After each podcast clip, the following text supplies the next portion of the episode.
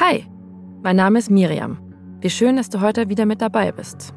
Ich freue mich sehr, dich bei Langsam Achtsam begrüßen zu dürfen. Warst du eigentlich schon mal in einem Flow? Ich schon häufiger und ich liebe es. Flow-Erlebnisse machen mich wirklich glücklich.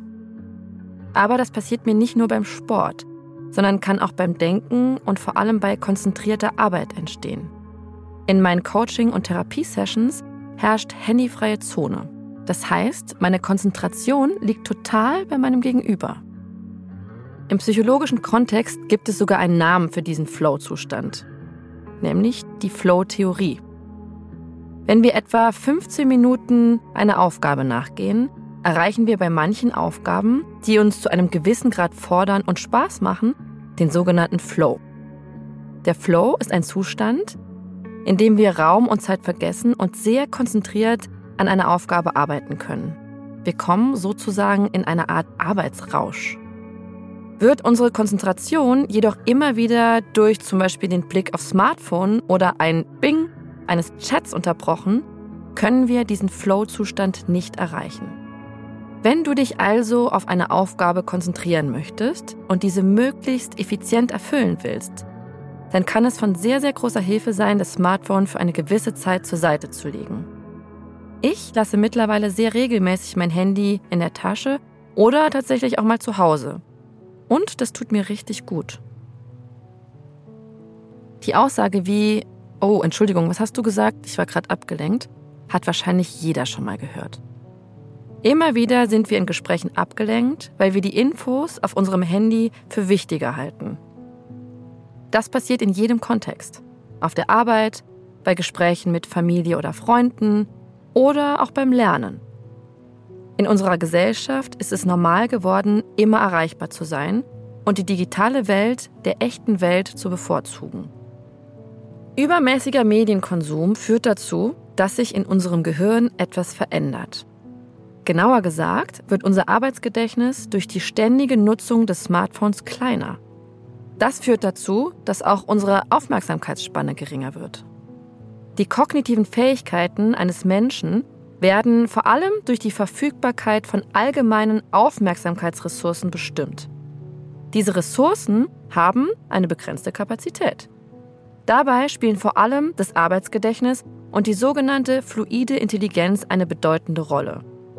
Nur ganz kurz erklärt, das Arbeitsgedächtnis ist ein kognitives System, das Informationen für eine aktuelle Aufgabe oder ein Ziel, mit dem du dich gerade beschäftigst, verarbeitet.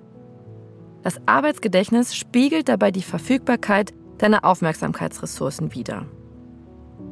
Die fluide Intelligenz hingegen ist die Fähigkeit, logisch zu denken und Probleme zu begreifen und auch zu lösen. Ähnlich wie beim Arbeitsgedächtnis ist hier auch die Verfügbarkeit von Aufmerksamkeitsressourcen beschränkt. Diese sichtbare Verringerung der Aufmerksamkeitsspanne durch übermäßige Nutzung von Medien finde ich tatsächlich schon ganz schön alarmierend und auf jeden Fall ein Grund, um unser Verhalten zumindest zu hinterfragen. Wusstest du, dass wir unsere Smartphones durchschnittlich ca. 3,7 Stunden am Tag nutzen? Und hast du dich schon mal gefragt, welcher Tätigkeit du in deinem Leben sonst noch so viel Zeit schenkst? Hast du im Blick, wie oft du dein Handy nutzt? Die meisten Smartphones bieten die Möglichkeit, die tägliche Nutzungsdauer zu überprüfen. Du kannst auch Apps herunterladen, die dir helfen, deinen Konsum zu überblicken und deine Applikationen nach einer bestimmten täglichen Nutzungsdauer zu sperren. Und zwar genau aus dem Grund, Bewusstsein und mehr Achtsamkeit für das Thema Smartphone-Nutzung zu entwickeln. Wenn du achtsamer mit deinem Handykonsum umgehst, stärkst du dein Bewusstsein für die Dinge, die dir wichtig sind. Vielleicht ist es auch sinnvoll, mehr handyfreie Zonen in deinen Alltag zu schaffen. Das kann beim Sport sein, oder du richtest dir deine Ladestation direkt am Eingang deiner Wohnung ein, da, wo du es direkt nach dem Schuhe ausziehen ablegst.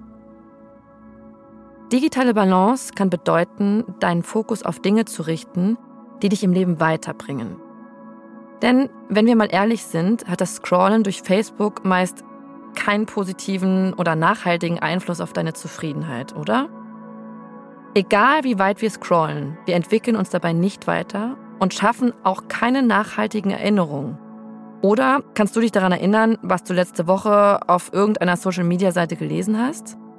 Höchstwahrscheinlich nicht. Vielleicht nicht mal an das, was da gestern war oder vor einer Stunde.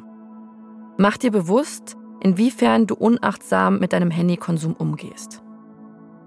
Versuche dein Verhalten so zu steuern, dass du über sinnvolle Nutzung selbst entscheidest und lenke dann den Fokus auf die Dinge, die dir wichtig sind. Du wirst schnell bemerken, dass du allgemein konzentrierter wirst. Und das Beste, du wirst innerlich ruhiger. Und das führt zu Zufriedenheit, weil dein Geist und Körper davon sehr profitieren, weil du lernst, dass du nicht immer und überall erreichbar sein musst und genau deswegen viel häufiger bei dir selbst bist. Vielleicht entdeckst du ja auch in deinem Alltag ein paar Situationen, in denen du mal auf dein Handy verzichten könntest. Sei dir bewusst, dass es erst einmal Entzugssymptome wie zum Beispiel innere Unruhe oder das Gefühl, etwas vergessen zu haben, auftreten können. Die werden sich schnell legen, wenn du dran bleibst.